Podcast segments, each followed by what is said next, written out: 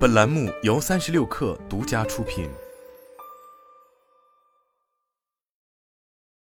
开车骑自行车的时候，你有没有遇到过这样的场景？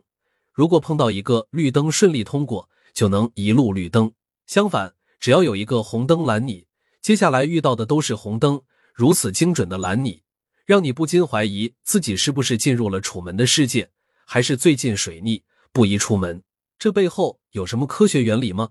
交通信号灯俗称红绿灯，是以红、黄、绿三色灯或辅以声音讯号，指示车辆及行人停止、注意与前进。世界上第一盏交通信号灯诞生于一八六八年十二月，而它被发明的主要原因是伦敦威斯敏斯特桥前有大量的马匹经过，数以千计的行人被迫行走在威斯敏斯特宫旁，经常发生人与马匹堵塞混乱。当 B 板水平伸出时，代表驾驶员必须停止。当 B 板水平向下四十五度角时，代表驾驶员停止。夜晚时，红色煤气灯亮起，代表停止；绿色煤气灯则代表停止。该交通信号灯高六点七米，有两个连接到旋转臂上的移动标志，以及夜晚使用的柱顶上的煤气灯组成。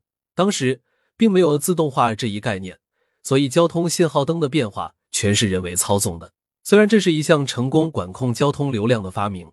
但它的煤气灯却在运行了二十四天后爆炸，炸伤了控制信号灯的警察。这种交通信号灯便被停用，直到电力的普及，第一个电力交通信号灯才在美国克利夫兰投入使用。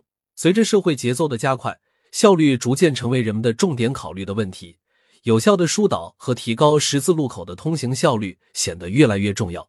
在普通的交通灯设计系统中，显示时间是固定的。这样就无法有效的利用道路交通资源。为了解决这个问题，人们引入了车流量监测，通过车流量的大小来自动调节红绿灯的显示时间。最常见的有感应回路系统和视频摄像系统。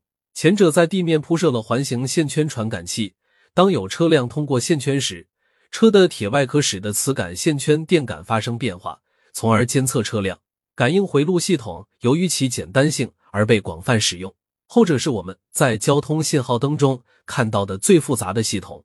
杆上安装的视频监测摄像机依靠视频技术来监测汽车，并与多个交通站点联网，不仅能识别车辆，并实时计算停靠点的车辆数量，还可以区分汽车和行人。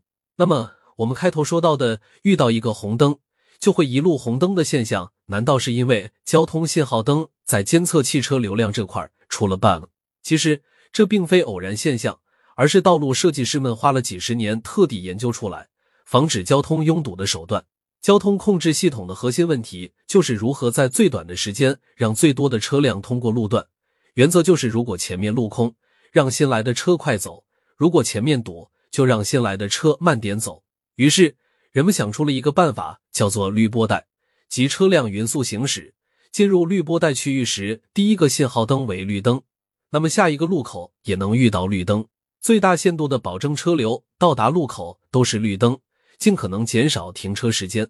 绿波带道路上的路口信号灯通常会设有绿波速度提示牌，在五十至五十五千米每小时的速度最容易赶上绿波带。但是如果碰上极端路况、车祸、有人闯红灯等事件，无法保持绿波速度的情况下，你可能会遇到绿波带的死对头——红波带，让你走一路停一路。减缓你的通行速度。当然，不是所有路段都可以设置绿波带。一条适合设计绿波带的路段需要满足许多条件，比如不是主干道、干扰因素少、道路条件相近等。所以，绿波控制一般使用在中心城区到外围城区的干路上，目的是为了让中心区的车辆尽快驶出核心区。而相对应的，驶入中心城区的方向往往不会设置绿波带。相反。有的地方会设置红波带，就是让进入核心区的车辆多等几次红灯，以减缓市中心的交通压力。你也中招了吗？